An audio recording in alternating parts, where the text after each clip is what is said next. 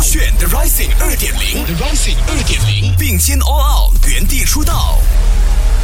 Level One 视听挑战之 On Air 主持，Broccoli 战队选手珊珊出列。勾选勾饭，嗨，大家好，我是珊珊来迟的珊珊，欢迎回到我们全新单元勾选，把它删一删。这个节目呢，主要是想和大家以科学的角度讨论各种网上说的玄学到底是真是假。好。最近呢，我就看了台湾的前空姐天在小姐的 YouTube 频道，就有提到说，当时她飞行的时候，就有一位前辈提醒了她，不要把发圈绑在手上，因为有一句话是这么说的：发圈就如头发，把它绑在手上的话，那你就有很多东西解决不了。当时候我心想，嘿，真的还是假的？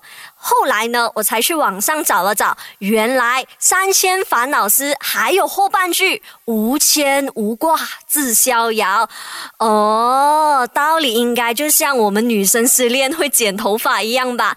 但它站在科学角度，并不是很合逻辑的。没有实验是说长头发就会让人运气不好，但如果你觉得剪头发，可以让你有个新的造型、新的开始，提高自信的话，我觉得大家还是可以试一试的。不知道大家觉得选不选呢？如果你是那个会把发圈绑在手上、想东想西的人，还是你觉得骗我这个小妹妹妹，这样你都信？